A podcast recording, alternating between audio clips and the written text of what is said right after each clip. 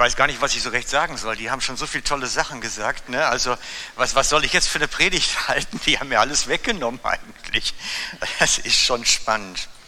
Denn mein Anfang war, Gott liebt dich wie verrückt, so wie du bist. Steht hier. Haben mir schon alles weggenommen. Ne? Also danke, danke. Nein, das ist unsere, unsere, da sind wir dran im Moment, zu entdecken, dass Gottes Liebe bedingungslos ist. Für jeden, zu jeder Zeit, in jeder Lebenssituation. Gottes Liebe ist absolut bedingungslos, für jeden gleichermaßen da. Er stellt nicht die Bedingung und sagt, du musst erst gut werden und dann werde ich dich lieben, sondern er nimmt dich so in den Arm. Und ich habe mir überlegt, ich habe auch so ein Beispiel mit meinem Kind damals, da war ich ja auch mal jung und knackig. Ähm, magst du mir mal das Foto drauf geben auf dem Beamer? Genau, das bin ich vor ganz vielen Jahren, mit unserem Sohn vor ganz vielen Jahren. Wie ihr seht, habe ich meine Hauswand verputzt, weil die kaputt war. Und das war Schwammtechnik, das heißt einfach einen klitschnassen Schwamm und schön glatt schmieren nachher, damit es ein bisschen bündig ist und dann war es gut.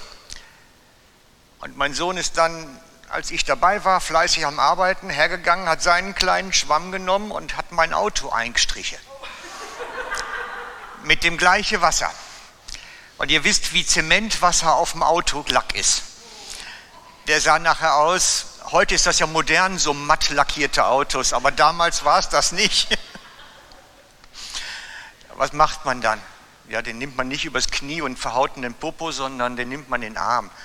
Ich, mich hat es geärgert im ersten Moment, aber er weiß ja nicht, was er da falsch macht. Er hat ja nur nachgemacht, was ich, nach, was ich gemacht habe. Was soll ich da schimpfen? Ich hätte ja vielleicht nur besser aufpassen müssen. Und so ist das mit Gott manchmal auch, denn er nimmt uns manchmal dann einfach in den Arm und sagt, ja mein Junge, manchmal ist das Leben so. Oder manchmal passieren Dinge einfach. Und das ist so das, was ich euch versuche mit dieser ganzen Serie auch ein Stück weiterzugeben, dass Gottes Liebe wirklich dieses ins Arm nehmen ist, auch in den schwierigen Tagen. Er ist nicht jemand, der sagt, selber schuld, hast wieder Murks gemacht. Man nimmt uns in den Arm. Und letztlich macht jeder Murks. Die Bibel ist da ganz klar an der Stelle. Jesus sagt das, der Römerbrief Paulus sagt das. Sorry, Leute. Selbst Jakobus schreibt, wie alle sündigen vielfach. Genauso ist der Punkt. Jesus aber spricht, nehmen wir mal den ersten Bibelvers. Kannst du mir den mal geben, Markus 10, 18? Jesus aber sprach zu ihm, was nennst du mich gut? Niemand ist gut als Gott allein. Das Qualitätsmerkmal gut gilt nur für Gott. Und das ist der Punkt.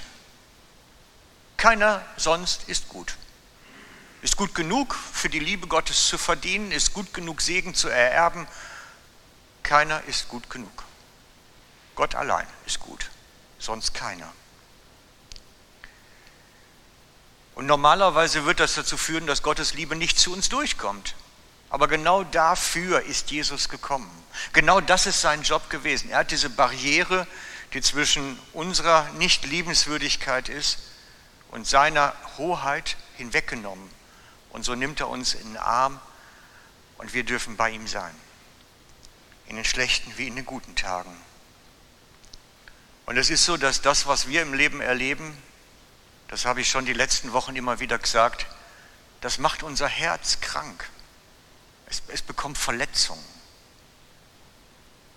Wenn ich jetzt mit meinem Sohn da wüst geschimpft hätte in der Situation, das hätte was mit ihm gemacht, was nicht gut gewesen wäre für sein Leben. Und das passiert uns allen. Nicht immer sind Eltern rücksichtsvoll mit uns. Nicht immer sind sie so beherrscht. Nicht immer sind Vorgesetzte verständnisvoll. Und dann tragen wir irgendwann alle Verletzungen davon. Und unser Herz nimmt Schaden, bei uns allen. Und diese Schäden, die gucken wir uns im Moment an, einen nach dem anderen, weil ich glaube, dass Gott die berühren möchte. Diese Punkte im Leben berühren möchte, wo wir Schaden genommen haben. Und ich habe mir für heute etwas ausgesucht. Ich habe es genannt, dass wir den Teil Gott heute mal hinhalten, wo wir immer gehört haben, wir sind nicht gut genug. Wir sind nicht richtig. Wir sind, wir sind falsch. Kennst du das Gefühl, falsch zu sein?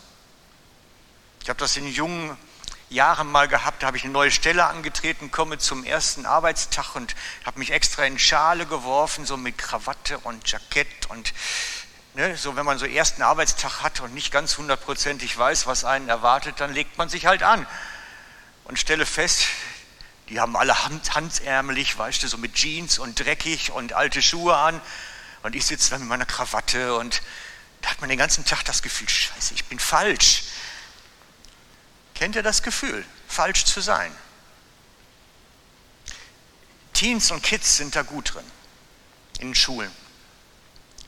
Das war so, so unsere Zeit dann auch, wo es darum ging, man musste die richtigen Turnschuhe tragen, um dabei zuzugehören.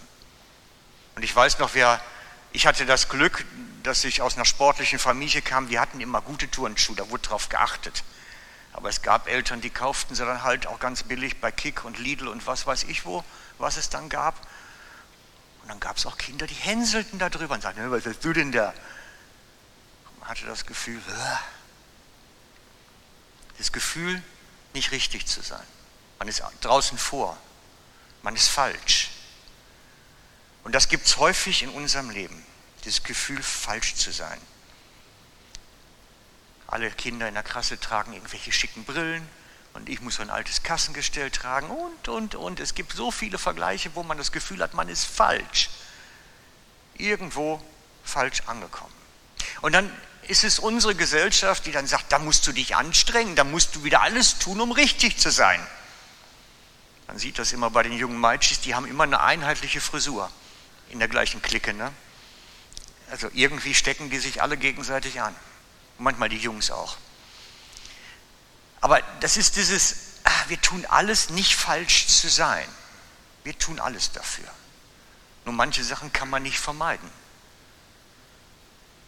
Ich denke zum Beispiel, jetzt hat ja der eine im Dütschen sein Kabinett vorgestellt, mit dem er reagieren will und habe gedacht, Mann, so, so eine rechte Partei hat in diesem avisierten Kabinett einen schwarzen avisierten Minister im Dütschen. Wie oft der sich wohl falsch vorgekommen ist in der Runde, wenn man so die falsche Hautfarbe trägt.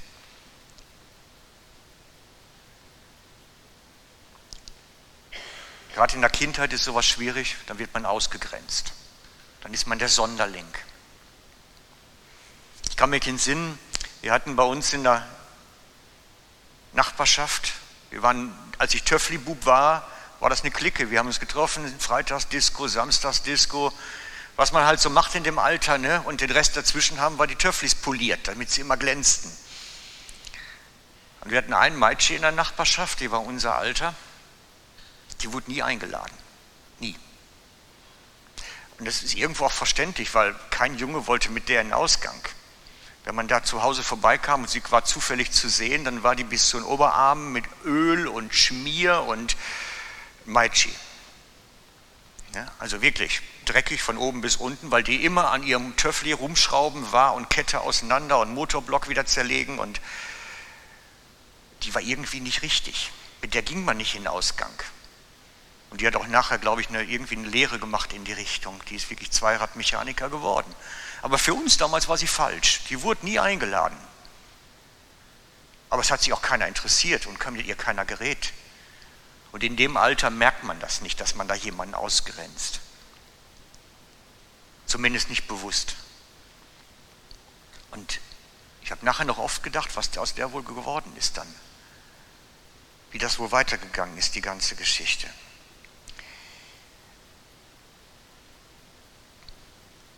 Und es gibt sie, die Menschen, die immer falsch sind, egal was sie anfangen. Die haben immer das Gefühl, ich bin schräg, daneben. Und, und manche Sachen passieren. Ich habe das letztens noch gehabt bei einem Pastorentreffen, einem ganz großen, und ich kannte keinen Menschen, komme dahin, sagt keiner Hallo, es begrüßt einen keiner, nach einer halben Stunde immer noch nicht, man organisiert sich einen Kaffee, einen Orangensaft und steht dann da und steht dann da und steht dann da, weil es interessiert auch keinen irgendwie, die waren alle miteinander am Reden, aber Irgendwie war man der Sonderling, der nicht dazugehörte. Und das macht kein gutes Gefühl. Und ich glaube, letztlich kennt sowas jeder von uns. Und ich habe heute eine super Message für euch. Wenn ihr dieses Gefühl schon mal kennt oder vielleicht sogar noch damit zu tun habt heute, habe ich eine super Message für euch. Dich will Gott. Ehrlich. Sogar bevorzugt. Sogar bevorzugt, sagt die Schrift. Die ist da ganz klar an der Stelle. Wenn du jemand bist, der das Gefühl hat, ich bin ausgegrenzt vom Leben so ein Stück weit, oder da gibt es Bereiche, da will mich eigentlich keine Sau, dann will dich Gott. Das ist die Botschaft. Denn die Menschen, die die Welt nicht will, die will Gott. Das sagt er. Die, die ausgegrenzt werden, die will ich. Die, die falsch sind, die will ich. Die nicht schön genug sind, die will ich. Die nicht schlau genug sind, die will ich. Die nicht netzwerken können, die will ich haben. Die nicht fähig sind und nicht reich sind, die will ich alle haben. Die, die sich ausgegrenzt fühlen, weil sie nicht dazugehören, die will Gott. Und so heißt es dann im ersten Korinther, den könntest du uns gerade geben. Wer von den Menschen geringschätzig behandelt, ja verachtet wird, Wer bei ihnen nicht zählt, den will Gott für sich haben. Aber alles, worauf Menschen großen Wert legen, das hat Gott für null und nichtig erklärt. Gott will die haben. Ihr könnt es ruhig weiterlesen. Haben wir noch vielleicht 29 noch? Du bist doch so spontan. Ich glaube, der 29 weil sich nämlich vor Gott niemand etwas auf sein Können, seine Schönheit, sein Netzwerk und so weiter einbilden kann. Bei Gott zählt das nichts. Ist völlig unerheblich. Ich habe immer schon gesagt, eigentlich ist Gottes Mannschaft, so wie er das mal irgendwie gedacht hat, eine Chaotentruppe. Aus menschlicher Sicht. Weil die kann man ja nicht gebrauchen. Aber er kann sie gebrauchen. Er kann da was mitmachen. Und du brauchst dich nicht mal für ihn besser zu performen. Du musst nicht mal jetzt, weil du sagst, hey, jetzt kann ich für Gott, weil der will mich, dann brauchst du kein Studium machen oder dich erstmal zu irgendwelchen Seminaren anmelden. Gott nimmt dich einfach so in den Arm und sagt, ich will dich. Wenn die Welt dich nicht will, will ich dich. Wenn die Schulklasse den Schülern sagt, hey, du bist jemand, den kann man nicht gebrauchen. Gott will dich. Wenn die Arbeitsstelle sagt, du bist über, du bist zu alt. Gott sagt nicht, du bist zu alt. Wenn die Welt sagt, du bist zu unfähig, wegrationalisiert, das können Maschinen besser. Gott kann dich gebrauchen. Mit ganz praktischen Folgen fürs Leben. Die, die die Welt nicht will, die will Gott. In allen Belangen. Und ich, mein Anliegen heute ist wirklich, dass wir sagen, hey, ich bin abgegrenzt worden vom Menschen. Mir hat man gesagt, du bist falsch, du bist zu dumm, zu wenig gebildet. Und das macht was mit uns, mit unserem Herzen, es verletzt uns. Und wir kämpfen dann nachher. Entweder gehen wir in Rebellion, es gibt dann die Kids, die das erleben. Also bei den Kindern kann man das wunderbar immer beobachten. Die einen tauchen dann plötzlich mit blauen Haaren auf oder mit grünen. Das sind dann eher die auf Rebellionsseite kippen und die anderen versuchen möglichst angepasst die Anerkennung sich zu erarbeiten.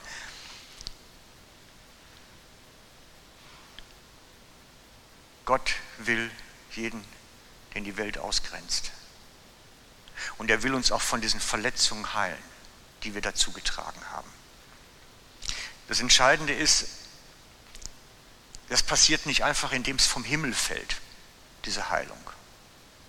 Die, ne, da stehen wir nicht wie Sterntaler, halten die Hände auf oder das Hemdli und machen dann mal, komm, jetzt Heilung. Nein, so geht es nicht. Diese, diese innere Heilung von Gott, die passiert, indem wir mit ihm Gemeinschaft haben, indem wir mit ihm Zeit verbringen. Je mehr Zeit wir mit ihm verbringen, umso mehr verändert es uns. Je mehr Zeit wir mit ihm verbringen, umso mehr verändert es uns. Das ist der Schlüssel. Man kann das bei Ehepaaren beobachten, die lange verheiratet sind, glücklich verheiratet sind.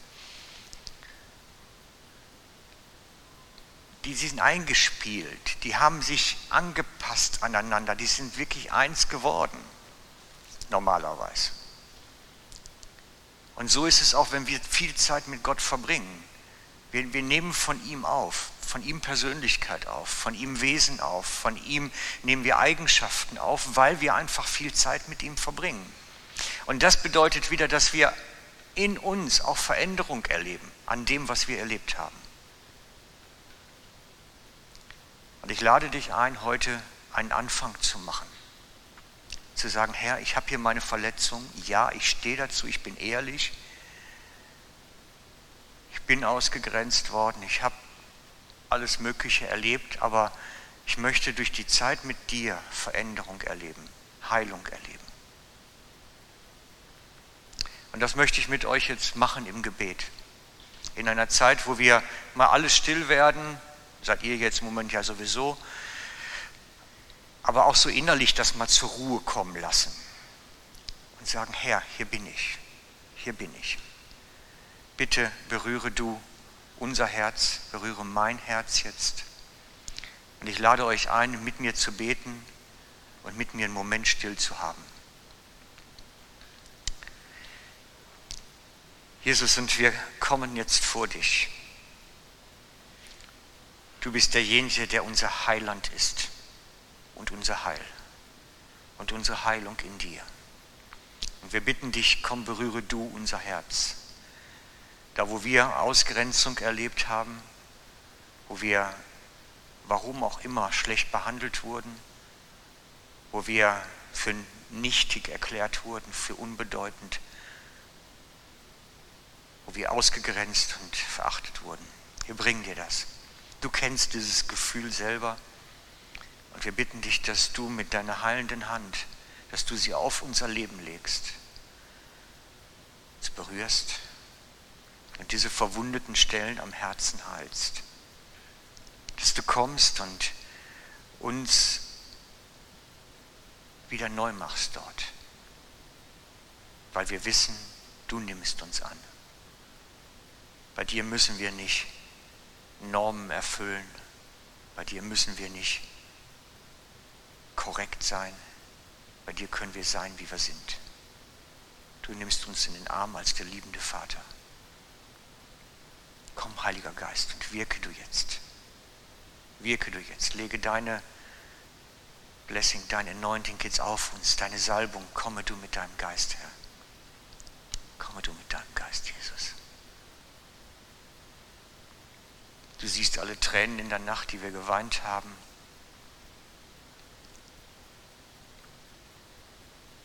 Du siehst den Schmerzen.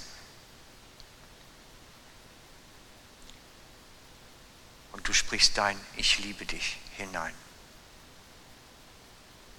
Das ist gut zu wissen und zu spüren. Herr, lass uns deine Liebe spüren, bis unser Herz voll wird davon. Lass uns deine Annahme erleben und deine Berührung.